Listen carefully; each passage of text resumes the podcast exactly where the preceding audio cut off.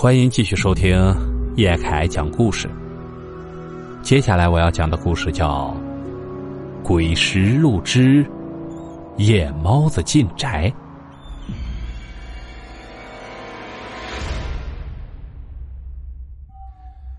这件事情啊，是我的亲身经历。我小的时候，家里住在矿区大院里，说是矿区职工大院，但并不是正规的社区。而是在煤矿的山脚下建了几栋筒子楼，让矿工家属居住。那地方非常荒凉，周围都是农村。我小时候就很淘气啊，记得十四岁的夏天，晚上睡不着，我拿着弹弓就跟同学胖子出去打鸟。不知不觉的走到了矿区大院旁边的一所农宅门口。这个地方我白天倒是常来，但是晚上却很少过来。突然，我们听到在我们头顶上有鸟叫的声音。按理说，鸟晚上是不叫的。我们循声四处寻找这个叫声诡异的东西。找来找去，终于看到了那只敢在晚上叫的大鸟。那是一只猫头鹰。我们这的人都叫它夜猫子。我抬起了弹弓就想打，胖子胆小就拦着我说。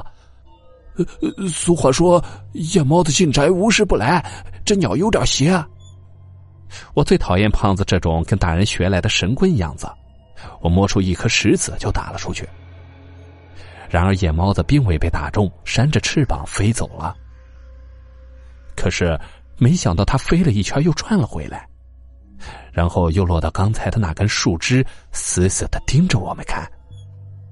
我被他看得心里发毛，拿起弹弓还想打。这时，那夜猫子却突然诡异的笑了起来。胖子忙拦住我说：“听听大人讲，不怕夜猫子叫，就怕夜猫子笑，一脚肯定要出事儿的。”我哪能听那一套啊？举手就要打。就在这时，背后传来一个声音：“别打他了。”你们别打他了。从后面的屋子里走出来一个老太太，我和胖子都认识，她的孙子是我们的同学。跟我们说完，张奶奶又抬头对着猫头鹰说起话来：“你也别叫了，我马上就走。”而那只猫头鹰听了他的话，真的就不叫了，居然飞走了。张奶奶转过头跟我们说：“你们也别在外面疯了，快回家吧，以后好好学习，别淘气了。”然后转身就消失在了墙角。我们俩心里都有些发毛，就匆匆的回家了。回到家，爸爸就问我去哪里了，我就跟爸爸说起了今晚的事儿。然而，爸爸听了以后非常的震惊。他平复了一下心情，跟我说了一件事儿。我爸爸说呀，我们今天晚上遇到的那个张奶奶，今天早上就去世了。他跟张奶奶的儿子是同事，今天还去帮了一天的忙。听了爸爸说的，我心里真的开始害怕了，不敢去想今晚见到的张奶奶究竟是人还是鬼。第二天。我又开始怀疑爸爸是不是为了吓我，不让我晚上再出去，而才骗我呢？我找到了张奶奶的孙子小军，然而却得到了跟爸爸一样的答案。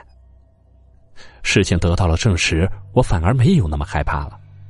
昨晚见到的张奶奶非常的慈祥，我知道这鬼也是分好坏的，亲人的灵魂是不会害我们的。呃。你也别伤心了，节哀顺变，咱们一起回家吧。呃，雪雪，好啊。我和小军后来啊，反而成了很好的朋友。好了，故事到这里就结束了，感谢您的收听。咱们只听故事，切勿迷信。如果你喜欢叶凯的故事，请帮忙订阅加关注。